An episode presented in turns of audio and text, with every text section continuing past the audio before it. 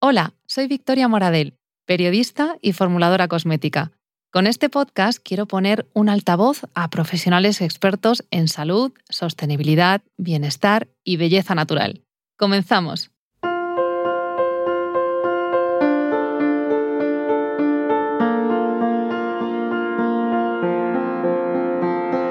Blanca Gómez es psiconeuroinmunóloga y fisioterapeuta, especialista en alimentación saludable y salud metabólica. Desde su cuenta de Instagram, Lifestyle con Blanca, promulga una vida sostenible y sin tóxicos. Bienvenida Blanca, cuéntanos cuál es tu motor para cuidarte. ¿Por qué lo haces y cómo lo haces así a grandes rasgos? Aunque ahora vamos a hablar en profundidad, pero ¿cómo lo haces? Buenas tardes y gracias por invitarme. Eh, en realidad yo llegué a la psiconeuroinmunología, en realidad primero por solucionar, por solucionar problemas propios mm, de salud múltiples, tanto resistencia a la insulina, ovarios poliquísticos, em, virus del papiloma humano. O sea, yo he tenido muchos diagnósticos y colon irritable, ¿no? Así como cosas que vas normalizando. Eh, Luego acabo fisioterapia y ya trabajando como fisioterapeuta y haciendo varias especialidades, me encuentro con una compañera que me presenta la psiconeuroinmunología y no solo me da respuestas personales, sino muchas profesionales. ¿no? Y primero es solucionar y sentir y luego ya es más la parte de la recompensa y todo lo que viene por sentirse bien. ¿no? Y luego llega un tercer, ¿no? un tercer estadio que es querer llevarlo al mundo para que muchas personas puedan, puedan tener estas sensaciones que yo he experimentado y estos cambios a, nivel de salud. Te enfocas sobre todo en el bienestar de la mujer. ¿Qué hábitos consideras los más interesantes para una buena salud hormonal? Para una buena salud hormonal, yo creo que básico Primero son los ritmos circadianos, que dentro de ello hay, diferentes disparadores o diferentes básicos para, una buena salud y una buena coordinación de los ritmos circadianos, como puede ser el espaciar comidas, el sincronizarse con la luz del sol, el movimiento. Eh, otro punto indispensable será eh, eh, generar un contexto antiinflamatorio. Y en tercer lugar, para mí, una vida libre de tóxicos y libre de disruptores endocrinos. Estos tres serían tres básicos, ¿no? teniendo en cuenta que el primer punto eh, engloba mm, muchos pilares que tienen que ver con una vida saludable, pero los tres serían claves para una buena salud hormonal. Vamos a tratar de ir desgranando todos estos conceptos que son súper amplios. Si te parece, vamos a comenzar hablando sobre higiene y belleza natural. Eh, una de las cosas que has compartido en tu cuenta de Instagram es mm, la importancia de instalar un filtro en el agua de la ducha, ¿no? que es algo que no se comenta mucho, pero que a veces puede ser decisivo. Eh, ¿Qué beneficios puede tener este cambio en nuestra piel y cabello? O sea, primero es interesante entender que la piel tiene gran capacidad de absorción y también de cosas buenas, pero también de tóxicos. Y actualmente el agua tiene muchísimos contaminantes, principalmente flúor y cloro, y tienen bueno, tienen, tienen, relación con diferentes disfunciones, por ejemplo, el flúor con muchas disfunciones tiroideas, pero también de la salud de la propia microbiota de la piel, del cabello, del cuero cabelludo, pero también de, pues esto, de diferentes ejes hormonales o incluso de, de, la propia microbiota más eh, interna.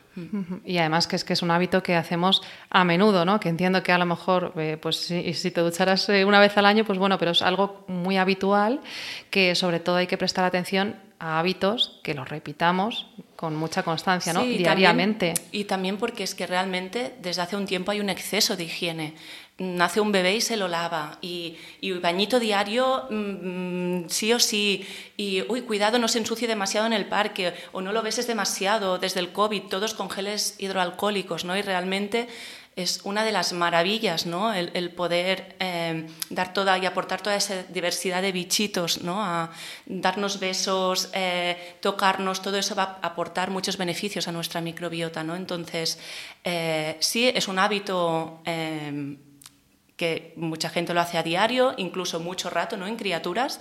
Entonces creo que es importante tener en cuenta con qué agua nos duchamos y también evitar un exceso de, higiene. Mm. Hay una rutina que haces y que comparto contigo, me encanta, que es el baño periódico con sales de Epson.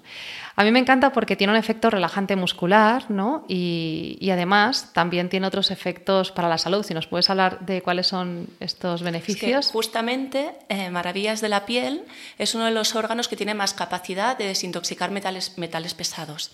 Entonces, justamente con, las, con los baños con sales de Epsom o, baños salinos, podemos generar un, un gradiente osmótico para eliminar toxinas, pero también las sales de Epsom son ricas en magnesio y como tiene esta gran capacidad de absorción, también es una muy buena manera de, absorber magnesio, que realmente mm, hay mucha carencia actualmente y a veces es más fácil absorberlo por piel en este tipo de rutinas que incluso de manera oral con nuestra alimentación actual. ¿Y esta rutina estaría más recomendada para algún grupo de personas? Quiero decir, eh, ¿quiénes son las personas que tienen más tendencia a acumular estos metales pesados o a tener más toxicidad en sus cuerpos? Va a depender muchísimo del contexto de la persona y de la exposición, de cómo son sus otros mecanismos de desintoxicación. En realidad yo creo que puede ser beneficioso para muchas personas eh, y es verdad que en personas con, trastornos relacionados con dolor, con la inflamación, también puede tener beneficios extras. ¿Y cómo lo haces? O sea, eh, ¿se puede poner eh, solamente en, como si fuera un baño de pies? Claro, el otro día publicaba sobre ello y me lincharon, como con la sequía ahora, ¿cómo se te ocurre publicar ¿no? baños? ¿no? Bueno, evidentemente, como más superficie sumerges, más beneficioso es, pero también se podría hacer en un barreño en pies eh, normalmente se estima que como mínimo 20 minutos son, son lo mínimo necesario y que más allá de los 40, 50 minutos no aporta mucho más extra. Entonces también lo puedes hacer solo en pies, pero evidentemente va a ser más beneficioso eh, en todo el cuerpo. Y luego, bueno, eh, siempre te las puedes ingeniar y tratar de reutilizar el agua, ¿no? Eso, yo contaba, ¿no? Que en general, la mayoría de veces que, que lleno la, la, bañera, que en realidad aquí no hay bañera, compré una para el parto ahora hace poquito y es una bañera que, es, que tampoco es muy grande, pero la dejo llena y luego pues el, el váter lo, lo la cadena, pues claro, lo vas reutilizando. Lo voy reutilizando, ¿no? Porque al final lleva sal, quizá esta no, no servirá para muchas más cosas. Para los niños yo he comprobado que es maravilloso cuando llegan algún día muy cansados o han hecho más ejercicio físico de la cuenta, les pones en, su baño habitual un poquito de sales de Epsom y se nota eh, la relajación, ¿no? Y, ese baño ya de por sí que es relajante, pues estas sales les ayudan, yo lo siento, a, como a descansar mejor y, a estar más en paz. Yo lo utilizo también mucho con ellos. Sí, bueno, a Candela le encanta y yo creo que hay como ese entorno de mimo, ¿no? En torno al, baño, ¿no? Sí. Y bueno, al final está absorbiendo magnesio, hay agua calentita, estaba más cerca, ¿no? Hay como también no solo en sí, ¿no? Como que todo lo que envuelve a ese baño. Y yo muchas veces le añado alguna gotita de algún aceite esencial o... ¿Cuáles te gustan para añadir eh, en el baño? En general lavanda, yo tiro mucho. Soy tampoco soy muy experta ¿eh? en aceites esenciales. Bueno, pero es eh, maravilloso para relajar, ¿no? las sales de Epsom con un poquitito de lavanda para quien sea, pero sobre todo para un niño, que estamos hablando ahora de ellos. Sí, en, criaturas sería más como, angelitos. Sí, sería más como lavanda y yo que si hay una persona más en un proceso inmunitario quizás sería más eucalipto, pero ya te digo que no es no es mi especialidad los aceites esenciales, más allá de los que puedo utilizar en SIBO o en cosas terapéuticas para no, el pero digestivo. Está fenomenal, ¿eh? o sea, está fenomenal eh, aceite esencial de lavanda, eucalipto. Eh, era por conocer un poco cuáles son tus favoritos, están y estupendos. Ahora, el último día no había sido San Jordi y utilizamos algunos pétalos de las rosas, ¿no? que aquí es tradición en Cataluña, y los pusimos también en el baño. Bueno, Candela estaba como. Bueno, eso es un mimo maravilloso. Me encanta el plan. Total. Cuéntanos por qué no debemos utilizar pastas de dientes con flúor. Bueno, este es un tema que es un poco controvertido y los dentistas también, o sea, nunca me, me, pronuncio ni me posiciono muy rotundamente porque es un tema delicado, pero sí que es verdad que el flúor es uno de los disruptores tiroideos más importantes. Eh, seguramente retirar el flúor no será el primer paso a hacer mm, y seguramente primero habrá que cuidar cómo está la microbiota oral y hacer cambios alimentarios. Es decir, si comes mucho azúcar y llevas una alimentación muy desordenada, es posible que lo necesites el flúor. Pero en un contexto saludable sí que puede ser interesante eh, llegar a, evitar el flúor. Eh, y si no, teniendo esa conciencia de que en, días puntuales, de excesos de, de comer mucho azúcar, poder utilizar un flúor puntual y si no, pues también seré más partidaria de culutorios con aceites esenciales oil pullings. Sobre todo, eh, poder conocer eh, si somos o no propensos a tener estas caries, porque mm, por, o sea, por norma general es como, venga, pastas de dientes con flúor para desde los niños hasta los más mayores, sin saber realmente si, porque hay personas que tienen más tendencia a desarrollar esas caries que otras, ¿no? Eh, al margen de, de, la vida saludable que pueda tener o no, hay personas que tienen más o menos tendencia, pero que por norma general ya se meta el flúor y no sea algo tan cuestionable. Sí, como muchas cosas se generan protocolos, ¿no? Y lo interesante, ¿no? Eh, ahora al final es, casi inevitable, ¿no? Por, por, mi momento actual, he recibido muchas preguntas sobre qué me debo suplementar durante el embarazo, el posparto, como es el multivitamínico es indispensable. Bueno, es que claro, va a depender mucho de qué persona, ¿no? no en realidad lo ideal es poder individualizar y entender qué persona tienes delante cómo ha sido la, programación de su microbiota, eh, cómo ha sido la introducción de alimentos, y desde ahí, y evidentemente con una buena mirada de un dentista, valorar cada caso de manera individual. Te iba a preguntar por alternativas. Nos has dicho que colutorios, ¿no? Naturales. O sea, ¿hay alternativas que también cumplan esa función anticaries que no sean el flúor? ¿Hay alguna alternativa natural que tú utilices? A mí me gusta mucho el oil pulling, que es una técnica, bueno, súper antigua, ¿no? Eh, de la medicina ayurvédica.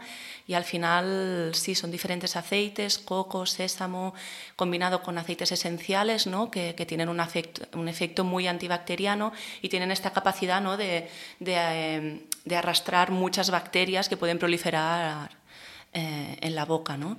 Entonces, básicamente es bueno, enjuagarse durante, bastante, durante entre 5 y 15 minutos para generar este efecto ¿no? y luego escupir y arrastrar bien todas estas bacterias que hayan podido proliferar y un buen cepillado con alguna pasta natural, ¿no? Exacto. ¿Y, cuándo realizas este procedimiento? ¿Cuándo haces el oil pulling? ¿Antes de cepillarte los dientes, en ayunas o, cómo lo haces tú? Al despertarme por la mañana en ayunas, a veces con raspado lingual, a veces sin, oil pulling y luego me lavo los dientes. Sí, exacto. Divulgas también sobre el cuidado de la piel desde dentro.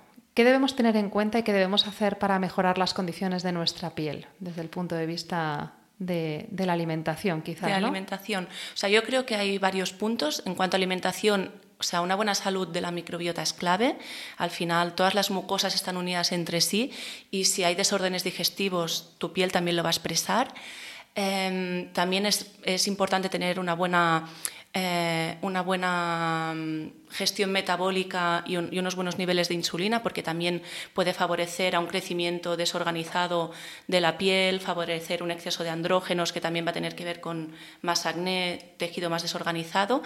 Eh, y, para, y, para, mí luego hay eh, otro gran, gran pilar en la piel, es o sea, volver a utilizarle, dejarle hacer su función, ¿no?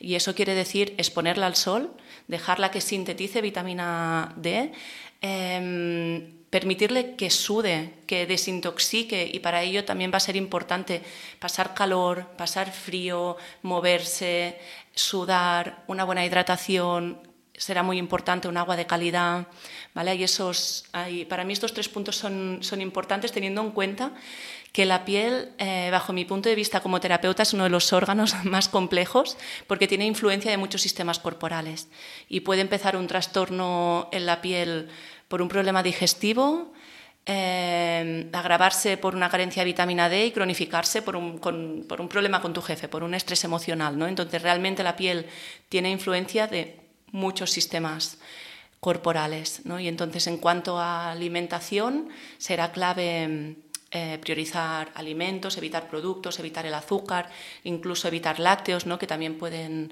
eh, facilitar ¿no? Eh, ciertas hormonas que pueden ayudar a que haya más acné, más proliferación de, de tejido, espaciar comidas, también para permitir que todos los mecanismos de detox se, se activen, lo que hemos dicho, filtro filtro de agua, micronutrientes específicos, ¿no? vitamina A, eh, tirosina, omega 3, eh, aminoácidos, colágeno, ¿no? vitamina D. Y mm, principalmente esto, bueno, y sí, otro muy importante va a ser la exposición a pantallas, también que al final no dejan de ser otro tóxico más y también generan como toda una deshidratación celular y, mitocondrial y realmente pasamos muchas horas ante, ante las pantallas. Y por supuesto dormir, ¿no? Bueno, y, esta parte a mí me encanta. El descanso, el descanso será clave. El descanso. Totalmente, ¿no? Totalmente. También puede ser que, favorezca ¿no? la suplementación con colágeno, que hablas de ello también. Eh, ¿Esta suplementación con colágeno nos puede ayudar a retrasar el envejecimiento prematuro de la piel? O sea, la suplementación con colágeno es uno de los suplementos de materia prima con más evidencia, sobre todo sobre la piel. A medida que, vamos envejeciendo o a partir de los 35 o 40 años, la síntesis propia de colágeno va disminuyendo. ¿no? Entonces, ya se ha visto que la suplementación con colágeno es uno de los suplementos que a corto plazo tiene más mejoras sobre la piel y sobre todo sobre las arrugas y mucho en torno en torno a los ojos. Así que es una buena, es una buena cosa saber, una buena alternativa o truquillo tener ahí. ¿Y el colágeno lo podemos comprar en cualquier sitio? O, o, sea, lo ideal primero es consumirlo, ¿no? desde la alimentación. Hay fuentes naturales, ¿no? Exacto.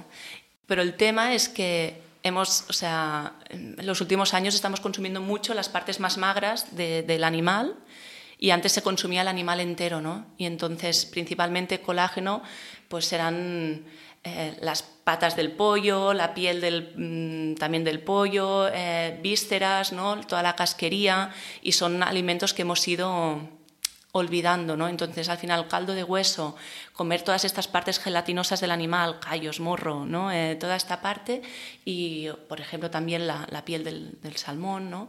O del, o del bacalao. Entonces, esto será clave. Mm. Es que todo esto se ha ido perdiendo, ¿no? La, tradición culinaria al final se va a lo que dices, a, mm. lo mismo de comer siempre la misma parte. Y claro, y ahora se está recuperando un poco, porque yo me acuerdo que hace años atrás yo iba a la pescadería y, y me regalaban el hígado de rape, por ejemplo, ¿no? La, que nadie lo quería. Yo le decía, para el perro, tal, como que colaba un poco más, ¿no? Pero es que ahora va a precio, o sea, como que se ha vuelto sí, sí, sí. A, a, poner un poco sobre la mesa y, está bien. Sí. Y en el caso de que ya tomemos este caldo de huesos y otras partes del animal, eh, aún así también podemos suplementarnos con este colágeno que, que, lo podemos comprar a lo mejor en una tienda ecológica. ¿no? O, sí, al final con el... Con un herbolario. Totalmente, o, o pedirlo en la farmacia. O sea, realmente puntos de distribución muchos. Lo importante será, sobre todo, que sea hidrolizado y de bajo peso molecular para que se pueda para que se pueda absorber bien. Eso, ¿Y eso, es lo más importante. ¿Dónde viene? Eso lo pone hidrolizado y pone péptidos de, colágeno, eh, bajo peso molecular. Hay diferentes maneras de decirlo, pero lo, lo ha de especificar. Para mí, ideal que sea de animales que han pastado, que han vivido eh, de manera saludable y respetuosa o también del mar, ¿no? O sea, puede ser marino o, animal, las dos fuentes serían válidas. Y luego evitar que lleve edulcorantes o saborizantes o, ¿no? Como ya buscar ese batido más hedónico o con ciertas sustancias, ¿no? Que, que al final pueden generar alteración también digestiva, ¿no? ¿Y cuándo es mejor tomarlo? ¿Entre comidas o con la comida?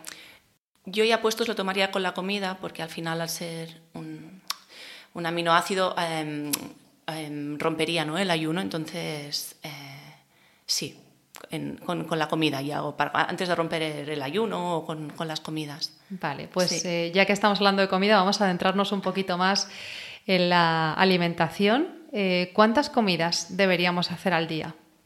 Yo creo que es un, es un mal enfoque, realmente, cuántas comidas deberemos, o sea, que no es una cuestión mm, de números, sino que lo ideal es poder generar un contexto facilitador y que nos guiemos por nuestra escucha. Es decir, un contexto facilitador, es decir, donde solo hayan alimentos, donde y no productos que alteren nuestras sensaciones de hambre y saciedad, donde nos movemos, donde estamos en contacto con la naturaleza y desde ahí, cuando tenemos hambre, comemos. ¿no? Y, y desde ahí es fácil que podamos espaciar comidas. ¿no? Y, que de pronto no digas, ay, pues resulta que estoy haciendo ayuno, el famoso ayuno intermitente, ¿no? Pero no tiene que ser de, va, voy a hacer ayuno intermitente, tengo que aguantar 16 o 17, 18 horas sin comer y tantas de ingesta, ¿no? Creo que es un, es un, mal, es un mal enfoque para poderlo vivir de manera natural y sostenible en el tiempo. Bueno, es que siempre se ha dicho, por lo menos desde que yo existo, que había que hacer cinco comidas al día, entonces eh, eso es lo que se decía antes, ¿no? Eh, tú te levantas y tienes que desayunar, eh, luego almorzar, luego comer, merendar, cenar y, es así, como que no era cuestionable, o sea, tú te sentabas y rutinariamente ibas realizando esas comidas y ahora cada vez más divulgáis sobre, oye, es que hay que escuchar a nuestro cuerpo, no tenemos por qué comer si no tenemos hambre, ¿no? Porque, ¿qué es lo que pasa cuando comemos todo el rato sin parar o sin, sin que realmente lo necesitemos? O sea, en realidad infinidad de cosas, ¿no? Al final, em, hay, o sea, Básicamente no das tiempo a que el aparato digestivo descanse y se recupere para la siguiente digestión. No permitimos, o sea, cuando hay activas tantas funciones metabólicas, no permitimos al hígado desintoxicar, eh, bloqueamos el uso de la grasa como combustible. Em, al final, mm, con toda esta llamada de sangre, ¿no? cuando estamos haciendo la digestión hay una respuesta inflamatoria y también hay más sangre llamada al estómago. También es más, ¿no? es más difícil llevar otras funciones o puede ser que nos encontremos menos lúcidos. ¿no? Después de una comilona, en general mm. te entra sueñito, ¿no? no estás tan, tan despierto. ¿no? Entonces, en realidad no tiene sentido, no tiene sentido que dependamos y necesitemos comer cinco veces al día para, para rendir y estar despiertos. Mm. Y luego además si eh, lo que estamos haciendo es introducir en nuestro cuerpo una alimentación que te la estás tomando casi porque sí, ¿no? Que, no es tan saludable, casi será mejor esperar, hacer la comida principal, plantarte bien y de manera consciente sentarte a comer un alimento que sea realmente nutritivo. O sea, Yo eso siempre lo digo, ¿no? Para aprender menos y mejor, ¿no? Exacto, como para aprender a comer con hambre, em, densidad nutricional, saciarse. Muchas veces recomiendo preguntarse, ¿no? De, bueno, tú ahora te tocaría una comida, ¿no? Pero te comerías eh, un trozo de carne, te comerías un trozo de pescado o unas verduras. Si la respuesta, eh, o unos huevos, si la respuesta es no, y te comerías unas galletas, te comerías un trocito de pan, una frutita, es que no tienes hambre. Entonces, Claro, que es un poco a veces el capricho de... O la propia rutina, ¿no? Pero realmente es una pregunta interesante hacerse. Y, y, cuando tienes hambre, come, claro que sí, come y sáciate y no tengas miedo a saciarte, ¿no? Porque muchas veces lo que pasa es que, bueno, como, pero no mucho, no vaya a ser que coja peso, ¿no? En una sociedad tan, tan enferma de estética, ¿no? Y entonces es como un bol enorme de lechuga y un huevito, ¿no? Entonces, claro, a la, Ahora tienes hambre, ¿no? Entonces, como, no, no, si tienes hambre, lo coherente y lo que espera nuestro cuerpo es que comamos y, que te sacies de verdad y que no te sacies con lechuga solo, ¿no? Y que añadas proteína, grasa. Una falta de hidratación a lo mejor también puede promover ¿no? este exceso de, hambre tan irracional, que muchas veces es como necesito algo ¿no? y es que no estás bebiendo suficiente agua. Puede, puede influenciar. Yo cuando es un hambre más irracional o hedónica lo relaciono más a la insulina. Cuando comemos muchos carbohidratos, eh, generamos eh, una respuesta de insulina para captar esta glucosa y, llevarla hacia las células. ¿no?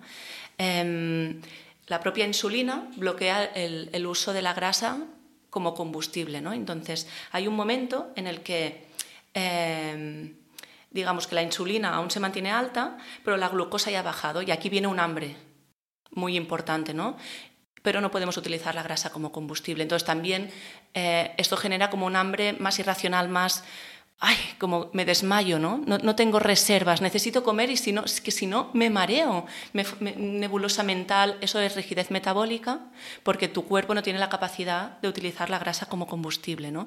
Entonces muchas veces tiene que ver con eh, una alimentación demasiado alta en alimentos ricos en carbohidratos o azúcares, ¿no? Vale, entonces. Pero sí que, eh, yendo a tu pregunta, una deficiencia de minerales puede condicionar a tener un poco más de hambre, pero no sería un hambre más tan como de, o oh, cómo me desvanezco. Sería tener como más hambre, pero no, yo creo que esta sensación más de hambre dónica, me desvanezco, me mareo, tembleque, tiene que ver más con los niveles de azúcar en Bueno, es que incluso hay gente que como que si no come a su hora, eh, que, se pone de mal humor, ¿no? Exacto, eso es, esta desesperación. Ese es el claro ejemplo de la, de la rigidez metabólica. Y cuanto más ayuno haces, más eh, racional eres y, y menos ansiedad tienes por la comida, ¿no? Exacto, porque el cuerpo entiende que tiene reservas que puede utilizarlas y que de hecho, o sea, eh, el almacén de glucosa de nuestro cuerpo es mucho más limitado que el de grasa. Y cuando el cuerpo entiende que hay grasa para utilizar, al revés, eso genera un contexto mucho más de calma y es, bueno, puedo, puedo aguantar más rato, no me pongo nervioso si, si no como y luego también hay hambre y cuando comes, comes de verdad y te sacias, ¿no? Mm. Entonces deberíamos hacer menos comidas lo más nutritivas posibles. ¿Y cuándo es el mejor momento del día para hacerlo? Al margen de cuando tengamos hambre, pero hay algunos momentos que son mejores que otros. Eh, levantarnos y, comer o, o, cómo? O sea, el principal lo has dicho, que es el hambre, y cuando hay hambre hay que comer y comer alimentos densos, ¿no? Y el otro mm, gran señalizador sería con, luz del día, sería el, otro, la otra premisa yo creo importante, ¿no? Al final eh, todas nuestras hormonas, nuestras funciones corporales están orquestadas por la luz solar, ¿no? Entonces con luz solar y luego autoescucha porque hay, hay diferentes biorritmos y fenotipos en cuanto al hambre también, igual que los hay con el sueño, también con el hambre, ¿no? Y, y saber escucharse. Hay gente que, que, le va mejor desayunar y hacer una comida tardía, a otras personas les va, le van mejor tres, a otras dos y más desde el mediodía y por más hacia el anochecer. Y ahí no tener miedo y, irse testando y escuchando y ver qué es lo que a uno mejor le sienta y tampoco volverse rígido. Es decir, yo en general em, como y ceno con candela, ¿no? o sea, como hago como un brunch y luego ceno con candela a las 7, pero si un día tengo hambre y desayuno, no pasa nada. O sea, como que debe ser una cosa flexible y sostenible en el tiempo, sobre todo.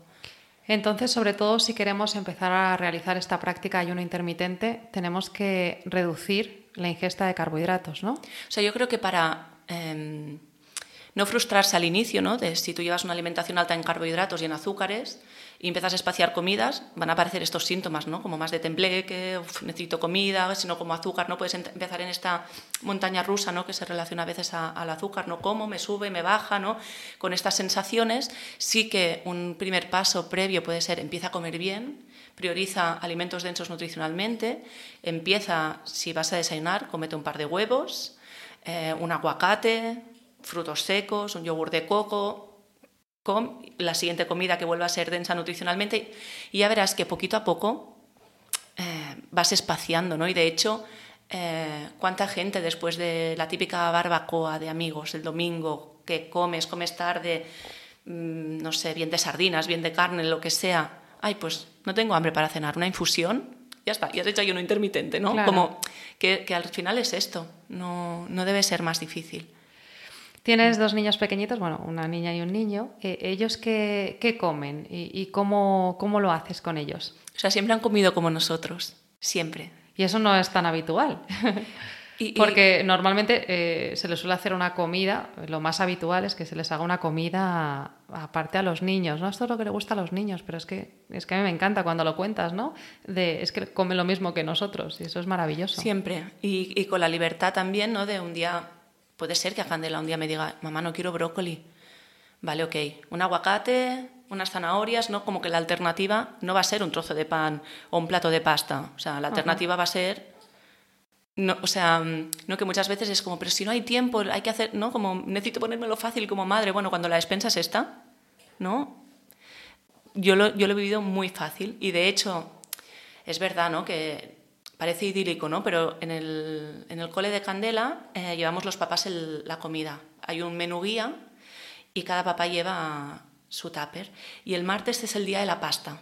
Y claro, todos los niños se tiran en plancha, pero Candela Hace dos semanas que ha querido que le prepare pasta por primera vez porque prefería verdura. Y la gente no se lo creía. Y digo, pero es, digo, es que es verdad, preguntarlo a, sus profesoras, de verdad.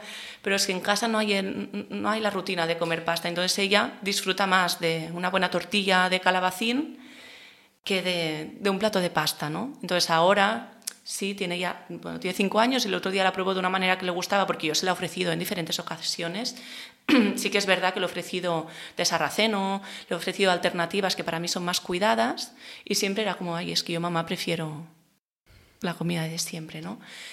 Luego también, esto es muy idílico, porque cuando había chocolate se tira en plancha, ¿no? Pero bueno, que es lo que hay en casa, ¿no? Y luego ser flexibles, saber que en casa está el peso importante y que cuando hay un cumpleaños o son navidades, bueno, claro. libre y, lo que quiera. Y en los momentos en los que come, eh, también eh, cómo lo haces, ¿Lo, ¿Lo, marcas, porque también eh, hay mucha preocupación de que los niños no se nutran correctamente, entonces es como me preocupa que mi hijo no coma, así que le siento, le obligo a comer a esta hora, a la de más allá y cuando creo que toca, ¿no? ¿Tú cómo lo haces? Yo jamás he obligado a Candela. O sea, siempre ha habido comida al alcance y cuando ya ha tenido hambre lo ha pedido. Cuando estaba más en casa conmigo, que ha sido prácticamente hasta los tres años. Y en el colegio, evidentemente, hay unos horarios y en general es que a ella le interesa bastante comer, entonces es, si ve a gente comiendo es difícil que, que, ella no quiera merendar también. En fin de semana quizá hace menos comidas y, y, con las mismas reglas. No, o sea, es que realmente si no come no me preocupa tampoco en absoluto. Luego comerá más. Es como siempre lo hemos vivido de manera muy natural. De hecho también es una preocupación ¿no? que hay, ¿no? De ¿y si te ven no cenar? ¿No te preocupa? Y digo, bueno, claro, si tú ya estás preocupada por si vas a dar un mensaje de no comer y tú estás pensando en el peso y en patología, ostras, es verdad que vivimos en una sociedad donde es, es un poco peligrosa y que, hay, y que hay, es lo que decía antes, ¿no? enferma de estética, pero en general si lo vives desde, desde la naturalidad y que cuando como, como y me ve comer de verdad y que hay ese contexto de que cuando hay hambre se come. Para mí es, es ese ¿no? el, el objetivo y, y, y, realmente el equilibrio saludable. También un punto clave puede ser eh, la manera en la que la integras en la cocina, ¿no? el tocar los alimentos, el cortarlos, el, disfrutar de ellos mientras los elaboras también eh, se te da muy bien la, cocina y, compartir recetas que sean saludables. ¿Nos compartes eh, una receta que te guste mucho? Una receta que me guste mucho. Soy como muy cíclica. De pronto me enamoro de un, o alimento y es como, wow, lo, lo machaco, ¿no? Como, ahora en qué podría estar. Ahora estoy muy de pescado, mucho. Durante el embarazo no me apeteció mucho y ahora estoy disfrutando muchísimo de nuevo mi esencia, ¿no? Con el pescado y un buen tartar, a mí me encanta, ¿no? Como poder in, combinar ciertas frutas y verduras y el pescado de calidad con un buen aliño Mm, soy muy feliz. Y una receta que le encanta a Candela, no te pregunto por Tao porque lactancia materna Teta. exclusiva, la, la, leche de mamá, pero una receta que le encante a Candela. Ella es súper sencilla comiendo, es decir, siempre le ha gustado poder ver cada alimento en, en, su sitio, como disfrutar de cada sabor único en sí mismo. Entonces, si tú le preguntas cuál es tu comida favorita, ella te dirá eh, boniato al horno o el air fryer y y chuletas de cordero a la plancha ahora mismo. O sea, sí, ahora mismo está su soy comida de, favorita. Soy del equipo de Candela. ¿Sí? Luego, evidentemente, le encanta ¿no? que un día puntual preparemos unos panecillos de yuca o hagamos unos gofres de castaña. Estas dos recetas le alucinan, ¿no? Pero si tú le preguntas tu comida favorita, va a ser la primera. Hmm. Y eres una defensora de la dieta keto. Cuéntanos un poco más eh, en qué consiste y por qué esta afición a, a este tipo de alimentación. O sea, realmente va enlazado a lo que hablábamos antes. Eh, yo mm, entiendo la alimentación cetogénica como una herramienta terapéutica, ¿vale? Es decir, eh, como una herramienta terapéutica en busca de recuperar la capacidad de utilizar la grasa como combustible, ¿no? por estilo de vida, por cinco comidas al día, por niveles de estrés, por tipo de alimentación, porque siempre tenemos la nevera llena, hemos perdido esta capacidad de utilizar nuestras reservas como fuente de energía y la alimentación cetogénica es la herramienta estrella para recuperarla, que no es, que no es la única herramienta, pero es la, la más vistosa y la más específica en cuanto a volver a recuperar esta capacidad y esta salud metabólica. ¿Qué sentiste tú cuando empezaste a, a practicar la dieta keto? Claro, yo hace, o sea, fuimos Néstor, en realidad, mi marido, eh, fue de los primeros en España en hablar de alimentación cetogénica y hace muchos años ¿no? que, que hicimos nuestro primer periodo keto, hará unos, creo que 11 años. Y claro, la primera vez yo aluciné en cuanto a energía, principalmente. O sea, era como, es que me costaba hasta dormir, ¿no? Como de, ¿qué ha pasado, no? Como de pronto era como, sí, también toda esa adrenalina que, que se genera, ¿no? La, en las primeras veces. Y, y, sobre todo fue energético el cambio en mí. Eh, yo había tenido una resistencia a la insulina muy marcada de pequeña, pero ya, ya había mejorado simplemente con el tema de espaciar comidas y de integrar el deporte en mi vida. ¿Y es para todo el mundo este tipo de dieta o hay alguna restricción? O sea, en realidad eh, no creo que haya una dieta universal. ninguna. Eh, creo que sí que es interesante generar eh, el contexto para que algunas veces al año se produzcan cuerpos cetónicos, que será bajando carbohidratos, puede ser en invierno, tendría sentido, pero puede ser haciendo deporte en ayunas, espaciando comidas o haciendo algún ayuno más prolongado. Es decir, sí, sí, esto estaría bien, sí. Y durante el embarazo, porque tú creo que sí que lo has practicado, pero bueno, como que no, se recomienda, ¿no? Durante el embarazo. yo no lo he practicado, pero... Ah, era ayuno, ¿no? O, sea, eh, o sea, realmente yo ya he llegado a unos niveles de salud metabólica que es por el mero hecho de espaciar comidas y seguirme moviendo, yo produzco ya cuerpos cetónicos, que eso realmente sería el objetivo final, ¿no? De, llegar a una flexibilidad metabólica óptima, ¿no? Eh, pero en sí he seguido comiendo frutas y tubérculos durante, durante el embarazo. Vale, vale, vale. Bueno, es como esto que, que dicen, ¿no? De, ¿puedes hacer deporte durante el embarazo? Es como, oye, eh, si no haces nunca deporte, no vaya a ser que te quedes embarazada y, te pongas a hacer deporte como una loca, ¿no? Un poco, pues, de sentido común, ¿no? Y de, de, de ver dónde estabas antes de estar embarazada para ver qué es lo que luego puedes seguir haciendo con relativa normalidad, ¿no? Exacto. A ver, que sí, también te diría que si nunca has hecho deporte, igualmente, aunque, si estás embarazada, muévete. ¿no? Sí, no, no, sí, pero hay como el extremo de no te metas ahora a hacer pesas y tal si nunca has hecho, ¿no? Por ejemplo. O, por ejemplo, desde la herida, ¿no? ¿Cuántas mamás de posparto, que para mí es uno de los momentos que os voy a decir ahora actualmente más exigente que va a vivir una mujer en su vida, ¿no? Ahora añade la alimentación cetogénica, sin dormir, sin... Ostras, pues es que quizá no es el mejor momento. Primero empieza por comer bien, ¿no? Alimentos, no productos, come con hambre, respeto, ¿no? Y con un poco más de calma, si quieres, ya llegarás a ello, pero no lo hagas desde la herida y la exigencia y el estrés de perder peso, porque evidentemente la, alimentación cetogénica está principalmente relacionada y vinculada a la pérdida de grasa. Vale. ¿Nos podrías dar un ejemplo de qué se comería eh, en un día siguiendo la dieta keto? Claro. a ver, eh, a ver qué he comido hoy. Mira, hoy de momento eh, he comido pollo, o sea, no estoy en cetosis ahora, pero un buen plato de pollo con canónigos, aguacate y unas onzas de chocolate, eso podría ser la comida. Y para cenar, pues platazo de brócoli con mayonesa casera y calamares a la plancha, por ejemplo. Dos comidas al día. ¿Esto es necesario para llevarlo a cabo o es un poco tu rutina? Eh, yo en general como dos veces al día. Es verdad que ahora en el posparto las primeras subidas de leche he comido tres porque bueno, siempre he experimentado el hambre más bestia en mi vida de posparto produciendo leche, pero ahora ya he vuelto a recuperar las dos comidas al día.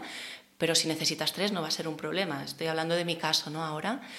Em, y el ayuno intermitente y el deporte siempre van a ser, ¿no? Cuando ahora estoy acompañando a un grupo de personas eh, haciendo alimentación cetogénica, el ayuno, el espaciar comidas y el hacer eh, deporte con la barriga vacía siempre van a ser facilitadores o potenciadores de que realmente utilices eh, la grasa como fuente de energía. ¿Y por qué cada vez son más necesarios los multivitamínicos? Los multivitamínicos, o sea, yo creo que principalmente porque los, los suelos cada vez son más pobres. De hecho, es así de simple. Plantamos una planta en el jardín y hacen falta fertilizantes, ¿no? que al final no dejan de ser vitaminas para el suelo para que crezcan eh, ¿no? plantas y, entonces por eso principalmente, porque los suelos son más pobres y porque los alimentos, hay los, los animales también pastan eh, suelos más pobres. ¿no? Entonces los alimentos que consumimos tienen menos eh, presencia de, vitaminas y minerales combinado con que la calidad del agua también muchas veces no es la que debería. Es decir, que es probable, aunque te alimentes de forma saludable eh, y comas eh, pues, quizás lo más ecológico posible, que aún así te haga falta una revisión porque no estaría de más un aporte extra, ¿no? Sí, ahora me está viniendo un paper, pero no me acuerdo exactamente cuáles eran los resultados, ¿no? Que explicaban cómo tomar multivitamínicos de maneras periódicas eh, creo que alargaban, no sé si era un año o dos, el deterioro cognitivo, algo así. Es que hace tiempo que ahora no estoy leyendo sobre multivitamínicos, pero sí, va a ser interesante, ¿no? O magnesio o ciertas vitaminas o minerales que ya sabemos que hay carencia. ¿Hay algunos que sean mejores que otros para facilitar la absorción? Lo más importante es tu salud digestiva para absorberlos, que haya una buena función digestiva, una buena producción de jugos gástricos para que los asimiles y los, los absorbas. Y luego van saliendo diferentes tecnologías, ¿no? como podrían ser los liposomas, ¿no? para que al final es como un medio más graso para poderlos absorber de manera más, más rápida, ¿no? pero principalmente una salud digestiva. Mm, una buena salud digestiva. Blanca, no puedo evitar preguntarte sobre pelazo, que es uno de mis grandes temas, ¿no? A través de la belleza y la cosmética natural, eh, ¿qué podemos hacer para, para, tener un mejor pelo, eh, lucir mejor melena? Yo me dedico a, a, cómo hacerlo desde fuera, ¿no? Con cosmética natural, pero también influye cómo estamos por dentro. ¿Nos puedes dar algunos tips para eh, que se pueda ver en, medida reflejado en nuestro cabello? O sea, yo creo que el contexto del que hemos ido hablando es clave y en, en tema de cabello va a ser importante descartar que hayan ciertos desórdenes, principalmente relacionados con la salud tiroidea, con la deficiencia de algunos minerales o micronutrientes, ¿no? en concreto también de, de, vitaminas B, biotina, que haya un desorden alimentario relacionado con una baja ingesta de calorías, o, un, exceso de andrógenos. Estos serían como los cuatro puntos que podrían tener que ver como muy, de manera muy directa con un exceso de caída de pelo o una mala calidad de, del pelo. Y, básicamente los alimentos que van a tener más micronutrientes para la salud de pelo, uñas, piel, van a ser las vísceras, ¿no? que realmente son el verdadero multivitamínico de, de la naturaleza. O sea que volvemos por lo menos a ese caldo de huesos, ¿no? Eso sería una, Sí. una buena herramienta. Y, y a, y a comer hígado, a comer mollejas. Bueno, hablemos ahora de tóxicos, que es uno de los grandes pilares eh, de tu divulgación. Eh, ¿Dónde están estos tóxicos? Es que yo creo que casi es más dónde no están, ¿no? Porque realmente en el aire que respiramos, en el agua que bebemos, en alimentos, en suelo, herbicidas, en la ropa que llevamos, en higiene menstrual, en cosmética, pantallas, ¿no? Es como dónde no están, ¿no? Realmente estamos rodeadas de tantas sustancias químicas artificiales, no sé, es que no recuerdo datos exactamente, y cada año se liberan, no sé si son 18.000 nuevas más, ¿no? esto Olea, ¿no? Que tú también Sí, tienes, ¿no? el doctor Olea, sí. Sí, lo explica de manera muy clara, entonces realmente estamos rodeados de tóxicos, ¿no? Y, y el problema principal es que se, el- se analiza cada tóxico de manera aislada y qué pasa con ese tóxico, pero no se tiene en cuenta, ¿no? ¿Qué pasa cuando los combinamos, ¿no? Y un poco eh, me sale siempre explicar, ¿no? Cuando salías de fiesta y tenías una resaca horrorosa y tu hermano mayor te decía, es que has, mez- has mezclado, ¿no? pues con los tóxicos pasa lo mismo, ¿no? Que realmente cuando interactúan unos con los otros, el efecto es mucho mayor, ¿no? Que además tiene un nombre también de fiesta, ¿no? El efecto cóctel. Exacto, mira, no había, ahí no había hecho ese link. Sí. ¿no? De hecho, hay un estudio muy claro ¿no? que muestra cómo cuando se administra una dosis de, de mercurio a uno de cada 100 eh, ratones de laboratorio, ay, a, a 100 ani- eh, animales de laboratorio afecta a uno ¿no? de cada 100. Con el plomo lo mismo, pero cuando administras mercurio y plomo afecta al 100%, ¿no? O sea, podemos decir que uno más uno no son dos, sino en este caso uno más uno son 100, ¿no? Entonces, a saber, ¿no? Y, y son tantos y tan nuevos que, que sí es un poco... Me encanta leer sobre el tema, me encanta divulgar, pero también es un poco dramático, ¿no? Y a veces sí. es como de... Me agobia que des toda esta información, ¿no? A veces eh, las, las seguidoras, ¿no? Como de... Es demasiado, ¿no? Y es que realmente vivimos rodeados de tóxicos. Sí, y sobre todo que se estudia la dosis máxima, entre comillas, que, que estoy haciendo comillas, la dosis máxima permitida de un tóxico, eso es lo que, lo que se valora a la hora de sacarlo al mercado. Pero claro, es que cada persona es un mundo, cada persona tiene eh, unos hábitos, eh, las mezclas y las variables son infinitas, esto es muy difícil de evaluar. O sea, es que Totalmente. y esto imposible. en, en fármacos es donde más se ve, ¿no? Dosis máxima permitida, pero cuando coexisten fármacos muchas veces la toxemia se dispara. Em, No hemos hablado mucho de la cocina, aprovechando que has mencionado los tóxicos en la cocina. ¿Cómo pueden llegar estos tóxicos a los alimentos? Eh, a través de los utensilios, por ejemplo.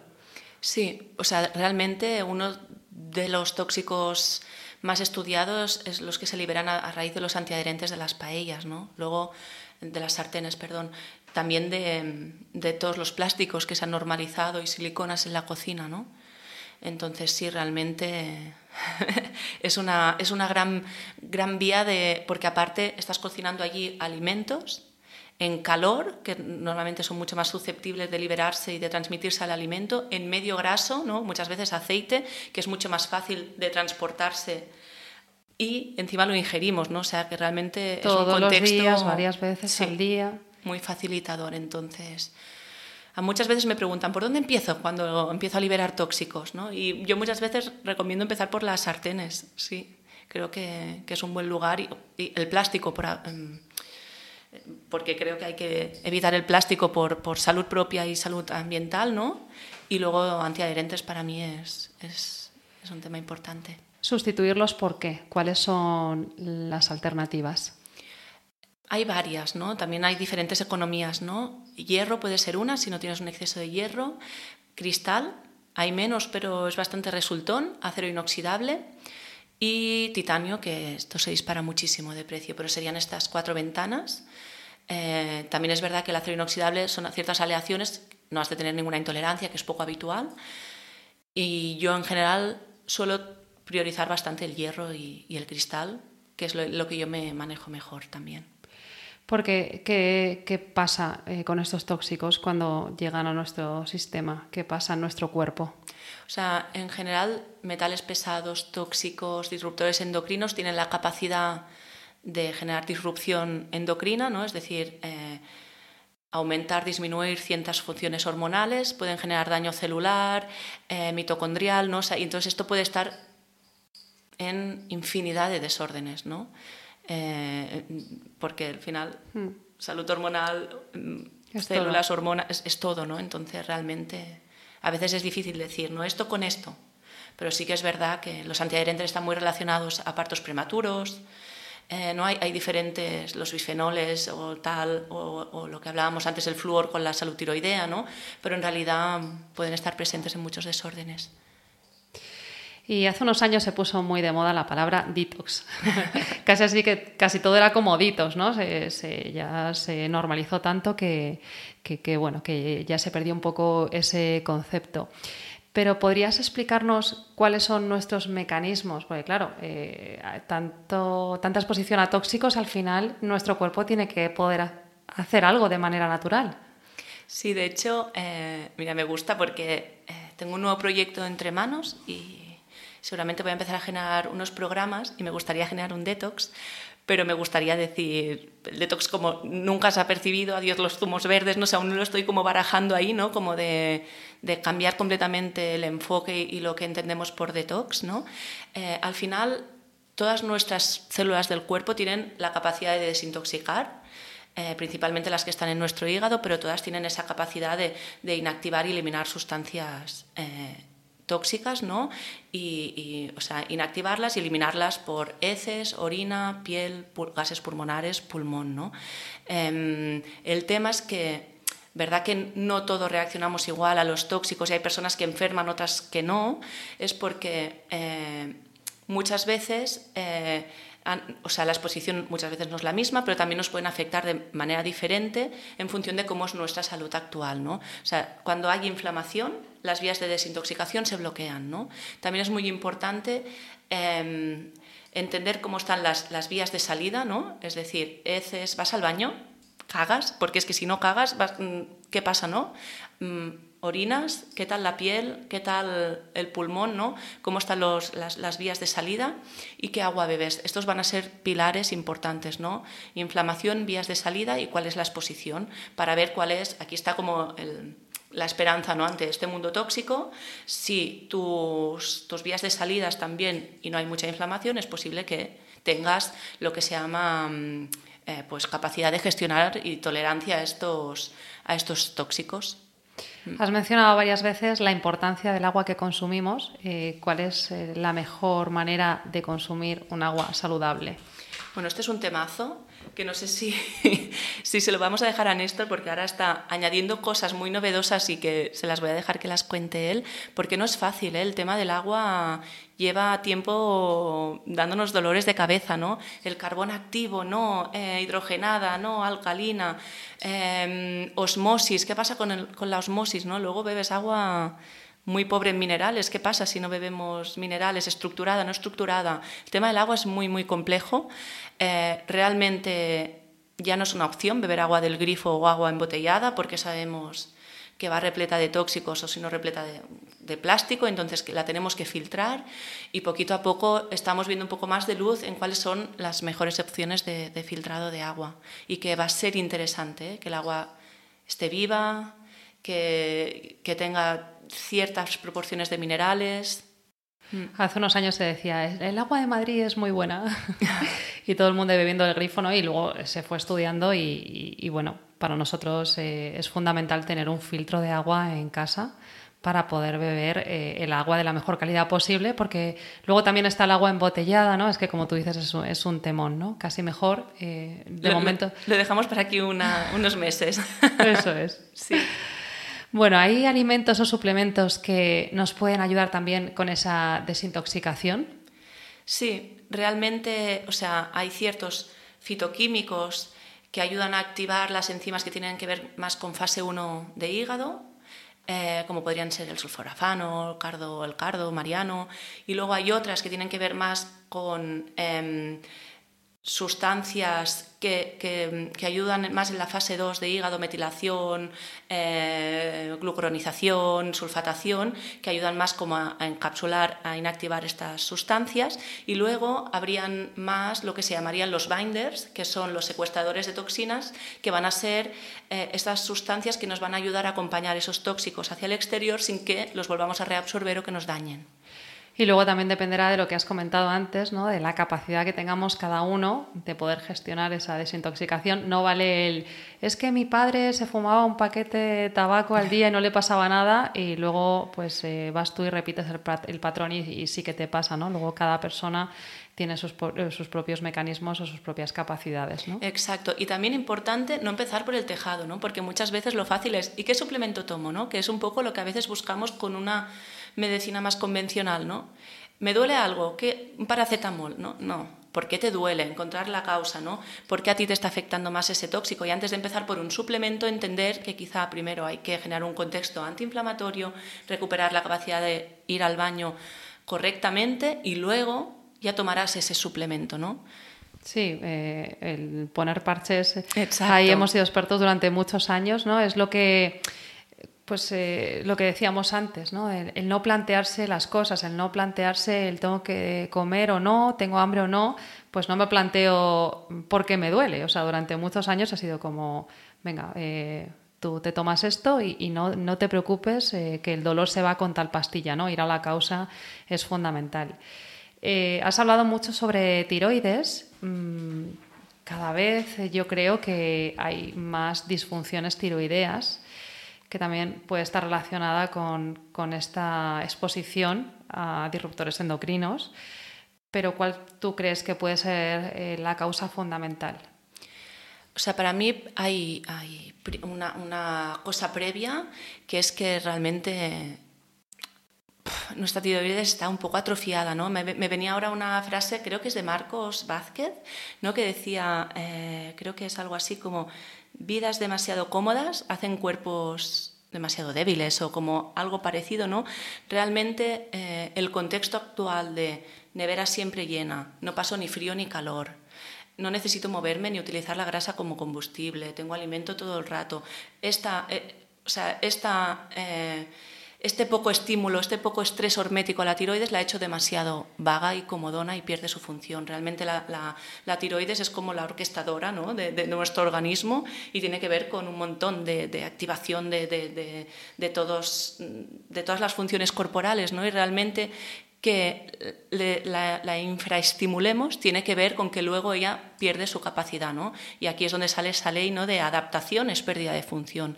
Y básicamente hay que recuperar exposición al frío, al calor, a espaciar comidas, a, necesitar utilizar la grasa como combustible, al movimiento, a la luz solar, ¿no?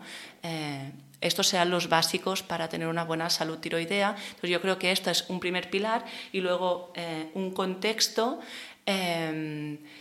em, eh, actual en el que muy facilitador de, la enfermedad autoinmunitaria, ¿no? con desórdenes inmunitarios. ¿no? hiperpermeabilidad intestinal relacionada con autoinmunidad y la tiroides es, muy susceptible a ello. Es algo así como no me necesitas, pues me voy, ¿no? Un poco, sí, sí, tal cual. Bueno, terminemos hablando de deporte. Eh, ¿Por qué es tan importante eh, practicar deporte para nuestro bienestar? Es que yo creo que el deporte, mm, me cuesta decir por qué es tan importante. O sea, yo creo que es como realmente el, gran suplemento, la, gran píldora pluripasti para todo. O sea, que el deporte realmente tiene funciones a todos, a todos los niveles, ¿no? Em, y sobre todo para el cerebro, ¿no? Como, em, o sea, para estimular factores de crecimiento neuronal, eh, creo que va a ser, que es clave, ¿no? Entonces, más que para qué, es, es que tiene relación y beneficios en todos los sistemas. Como que somos deporte, ¿no? O sea, no, no podemos alejarnos de esa parte que, bueno, cada uno hará el deporte que quiera, pero la movilidad forma parte de nosotros y olvidarnos de ello con estas vidas que eh, se implantan ahora con la sociedad actual de me levanto, me siento en la silla y ya no me muevo y llega el fin de semana y estoy cansado y me pongo a ver series, o sea, es que esto al final eh, va contra nuestra propia naturaleza, ¿no? Totalmente. Eh, has hablado eh, de que el mejor momento de hacer deporte es con el estómago vacío. Entonces, ¿realmente sería hacerlo al despertar? O sea, hay varios momentos a nivel de biorritmos que puede tener, hay un pico, o sea, hay un momento más por la mañana y uno por la tarde que pueden tener sentido. Yo creo que al final lo importante es moverse moverte, que te guste, que lo disfrutes y moverte. Sí que idealmente con la barriga vacía, pero puede ser a las tres horas de haber comido. O sea, si tú haces una primera ingesta a las 12, por la tarde puedes entrenar tranquilamente. Lo que no es, no es óptimo es con toda la sangre en el estómago querer ponerse a mover y llevar la sangre al músculo. ¿no? Entonces sí que es verdad que ideal con la digestión hecha.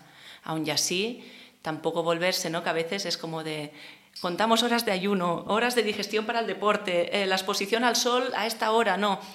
Que también hay que sí, entenderlo. una agenda de ministro para decir Hay que entenderlo, pero luego soltar y volverse un poco más flexible y, disfrutar del proceso e integrarlo como puedas o tu vida te permita.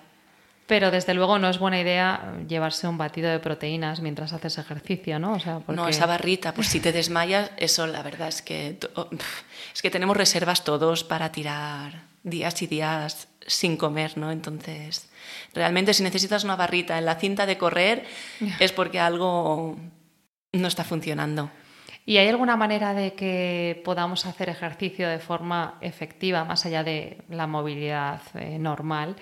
Eh, aunque tengamos poquito tiempo? O sea, ¿es posible poder entrenar poco tiempo, pero que realmente te sirva para mejorar tu salud? O sea, aunque sea poco, pero muévete, eso seguro, ¿no? Entonces ya, ya hay diferentes maneras, ¿no? Los hits. Eh, puede ser a veces no tan gratificante para algunas personas porque es, es, deporte en menos tiempo pero más intenso, pero al menos algunos hits rápido, unos tábatas entre trabajo, unas... Yo me acuerdo con, con Candela muy pequeñita, ¿no? Que a veces en sus siestas, pues 15 minutos, pum, pum, pum, ducha, tal, ¿no? Como, pues es lo que hay, ahora esta es mi situación actual, es lo que tengo y es mejor esto que nada, ¿no? Y evidentemente, pues hay... Para unas cosas, entrenamientos a zona 2 van a ser más beneficiosos, para otras la ganancia muscular, para otras los hits pero al ¿Qué menos... son estos hits? Los hits son entrenamientos mm, de alta intensidad y, por lo general poca duración, ¿no? Entonces, para mí son ideales cuando hay poco tiempo.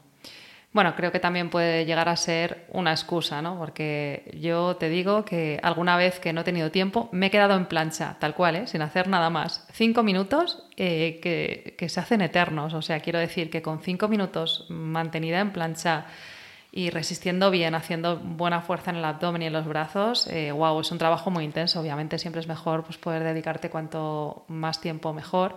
Totalmente, yo siempre lo digo, haz cuatro tabatas. Minutos, cuatro tabatas son 16 minutos. Sí.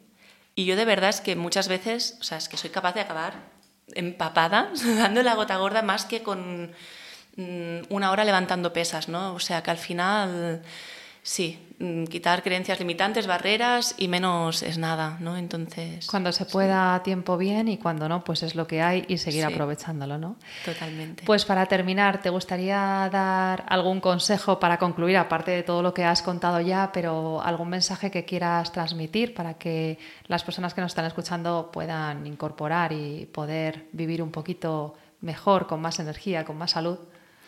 Yo creo que hoy hemos tocado muchos temas y a veces pueden, ¿no? pueden oh, generar un poco de agobio. Oh, o sea, creo que realmente que se queden con aquellas cosas que, que les generen calma y que no, no, generen más estrés del que pretenden quitar, ¿no? Y que puedan ir implementando pequeños o sea, cambios desde la calma. Pues esta sartén ahora mmm, empieza a estar viejita, la cambio. No querer empezar de 0 a 100, ¿vale? Pues se me ha acabado este champú, busco una opción más respetuosa. Eh, ostras, he encontrado este proyecto cercano a casa, empiezo a comer eh, verduras de proximidad, eh, ¿no? Como, pero que lo vayan viviendo desde el goce, desde la calma y no desde quererlo hacer todo de golpe. Qué mensaje tan importante, Blanca. Pues muchísimas gracias por ayudarnos a cuidarnos mejor. Un abrazo súper fuerte y hasta la próxima. Gracias a ti. Espero que hayas disfrutado de este episodio. Si te ha gustado, compártelo con quien tú quieras y descárgate los resúmenes de mi podcast a través de mi newsletter, que es www.victoriamoradel.com barra correo. Por ahí te espero. Gracias por escucharnos.